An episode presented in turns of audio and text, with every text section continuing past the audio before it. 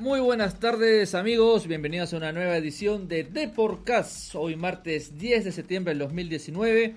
Este es el podcast que te cuenta lo último y lo más fresco del fútbol peruano hoy día con la selección. Los saluda Eduardo Combe y acá en el programa estaremos en contacto desde Estados Unidos con José Luis Saldaña. Antes de pasar con José Luis, si nos escuchas desde Spreaker, SoundCloud, Spotify, iTunes o Google Podcast, dale al botón seguir para que no te pierdas ningún episodio de Deporcast Radio que llega gracias a deport.com, el portal deportivo más leído del Perú. Hoy a las 22 horas 10 de la noche, en horario no muy usual, la selección peruana jugará ante Brasil.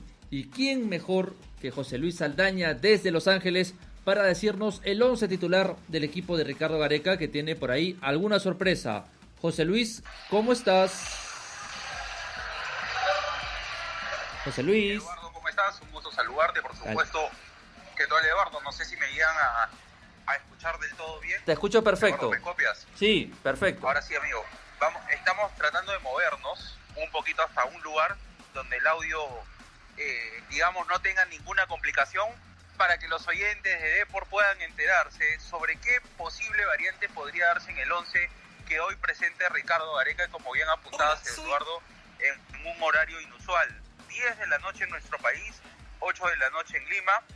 Y según lo que nos pudimos enterar, Ricardo Gareca inició el 11 con Pedro Valdés en el arco, Luis Advíncula, Carlos Zambrano, Luis Abrán, Miguel Trauco, Renato Tapia, Pedro Aquino, Yosimar Yotún, Gabriel Costa, Edison Flores y Raúl Ruiz Díaz no, no nos hemos confundido, no hemos dado, no nos ha faltado un nombre, pero sí lo real, seguramente los oyentes, este, amigos, deben estar preguntándose, ¿y dónde está Cristian Cueva? ¿Qué pasó con Aldo Corso que ayer estaba, se había anunciado en el 11? ¿Cambiará el sistema?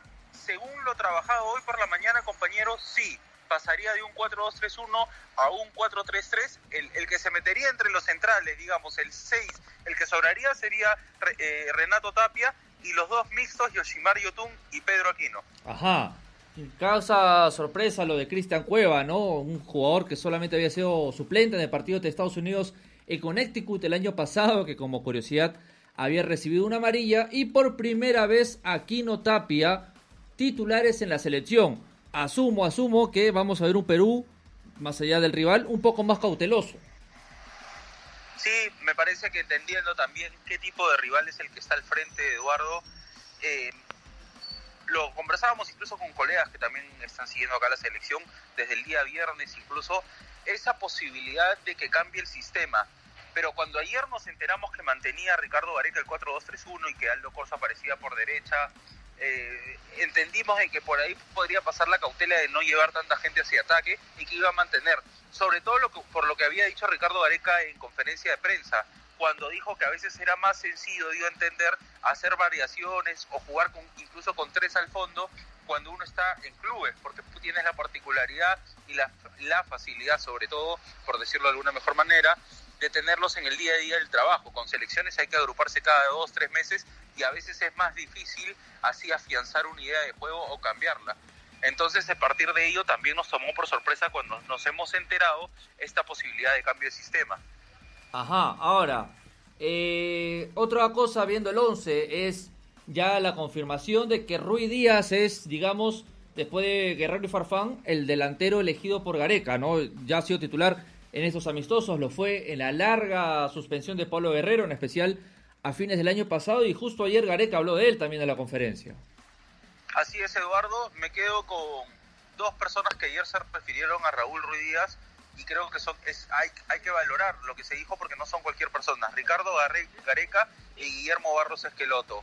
Al técnico nacional se le preguntó cómo veía a Raúl Ruiz Díaz y él dijo, eh, yo no puedo responderte a eso si es que tenía o no algún, alguna incertidumbre de cara al arco rival, porque esa es, un, esa es una respuesta, por valga la redundancia, desde el punto de vista de uno mismo, ¿no? Él no podía ponerse en el lugar de la otra persona, pero de, lo que él sí podía decir es que lo notaba muy tranquilo, muy seguro y lleno de confianza. A partir de ahí también uno podía deducir que no iba a ser alguna variante respecto a Raúl Ruiz porque ahora es cierto que se le ha cerrado el arco, pero también es cierto de que colectivamente contra Ecuador no funcionamos como debíamos haber funcionado para que también los jugadores que estuvieron por todo el frente de ataque hayan podido rendir en plenitud. Guillermo Barros Esqueloto, porque ayer entrenó la, la selección en el estadio de Los Ángeles Galaxy, también tuvo palabras para Raúl Ruiz y destacó lo peligroso y el buen momento que atraviesa en la MLS el delantero peruano.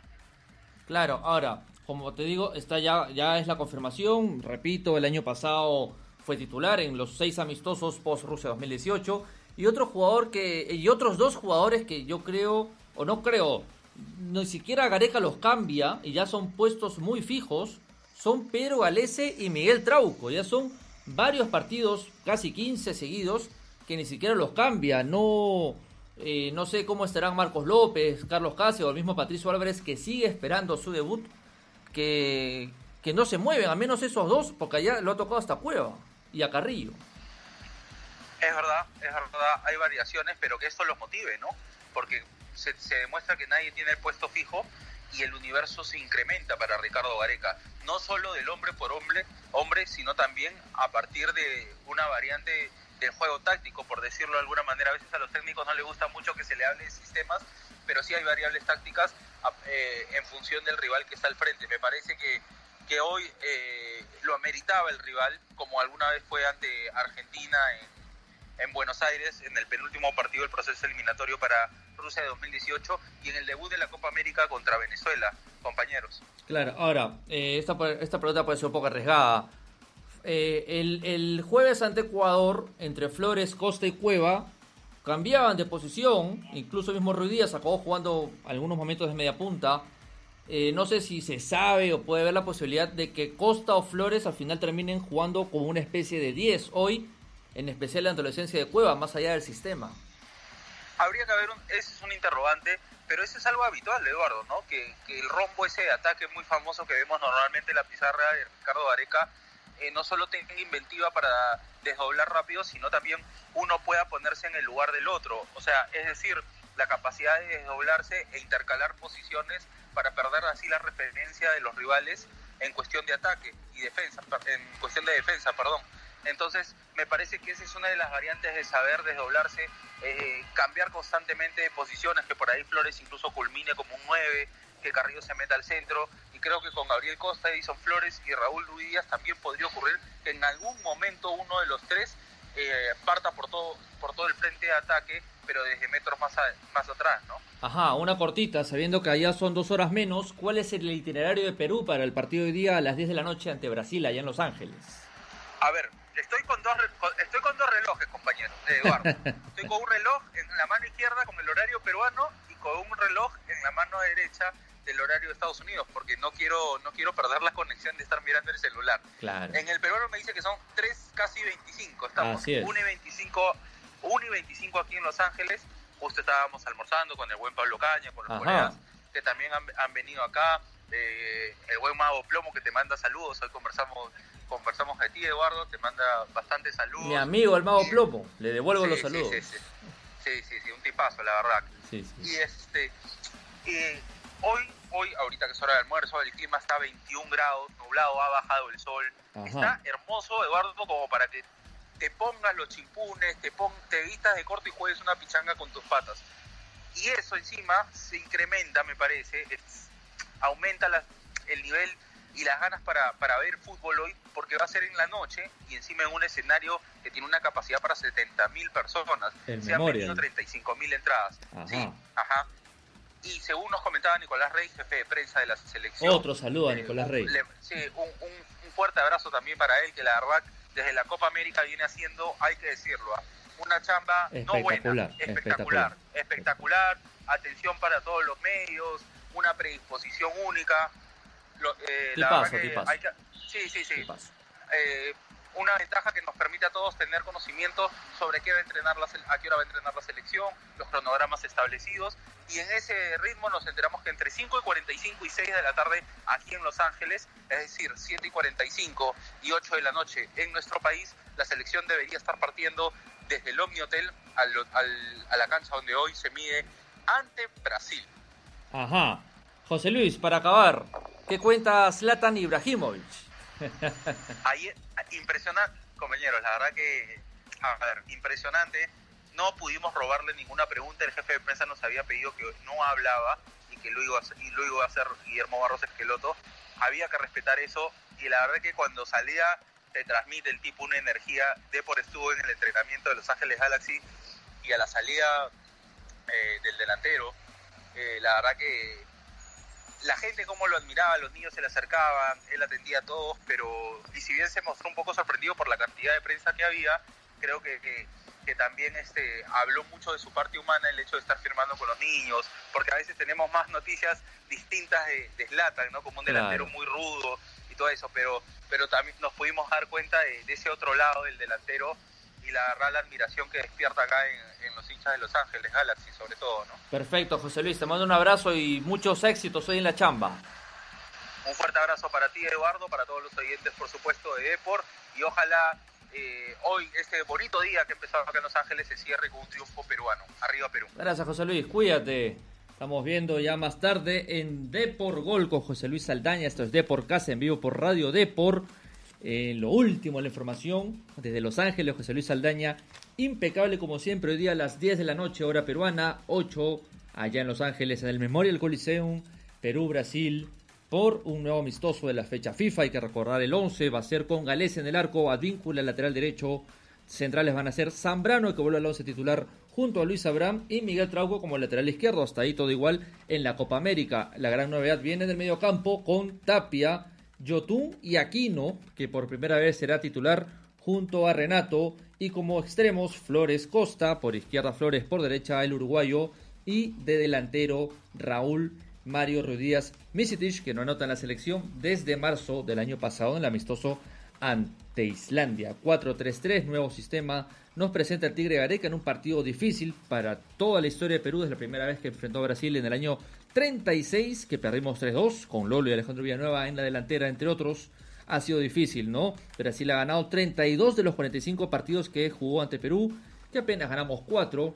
Recordados todos, ¿no? En el 53 con el gol de Luis Navarrete, en el 75 con golazo de eh, Teófilo Cubillas en el 3 a 1, en el 83 gol de Julio César Uribe y en 2016 con el gol polémico, gol con la mano de Raúl Ruiz Díaz que generó la salida de Dunga y la llegada del hoy entrenador del Scratch. Tite, toda la información de este partido, como siempre en deport.com, en vivo y con Deport Gol también post y previa del amistoso, quizás uno de los más difíciles en los últimos años de la selección, contando los partidos contra Alemania, contra Holanda, ante Brasil, cinco veces campeón del mundo. Hay que recordar también que la selección volverá a jugar en octubre ante Uruguay, primero Montevideo, el 12 y el 15 en Lima, en el Estadio Nacional. Las entradas, los precios ya se conocen desde 99 soles las populares. No hay más que decir, más que hoy también hay otros amistosos de selecciones sudamericanas como Argentina, México a las 9 de la noche en Texas eh, Colombia contra Venezuela en Tampa a las 8 de la noche, Chile-Honduras en Honduras a las 8 y 30 y eh, Bolivia-Ecuador en Cuenca a las 7. Todos los sudamericanos eh, moviéndose en esta, aprovechando la fecha FIFA. Hoy día a las 22 repetimos Perú, Brasil en el Memorial Coliseum. En ese estadio debutó Aldo Corso en la selección peruana allá por el 2009 en un amistoso ante el Salvador, entre otros, a también Barros, Cristian Ramos y Reboredo, Ronald Quinteros, que la última vez que Perú jugó en el Memorial y la última vez también que jugó en Los Ángeles. Hoy Perú saldrá, repetimos, Galese, Advíncula, Zambrano, Abraham Trauco, Aquino, Tapia, Yotún, Costa Flores y Raúl Ruiz Díaz en la delantera. El equipo de Gareca, Gareca en sus partidos 64 con la bicolor. El séptimo de Brasil ganamos uno y perdimos cinco. Eso ha sido todo hoy. Se despide Eduardo Combe aquí de Deporcast Radio. Eh, con toda la información desde Los Ángeles con José Luis Aldaña, aquí desde la redacción de Deport, donde la información se mueve constantemente y nosotros la traemos para ustedes. Recuerden, recuerden, no se olviden que si nos escuchan en Spreaker, SoundCloud, Spotify, iTunes o Google Podcast, denle al botón seguir porque aquí en Deporcast siempre tenemos las noticias calientitas ¿ah? de lo que pasa en el fútbol peruano. Así que los esperamos en un próximo episodio y no olviden visitar deport.com, en especial esta noche, con todos los amistosos, en especial el de la bicolor, ya que es el portal deportivo más leído del Perú. Adiós.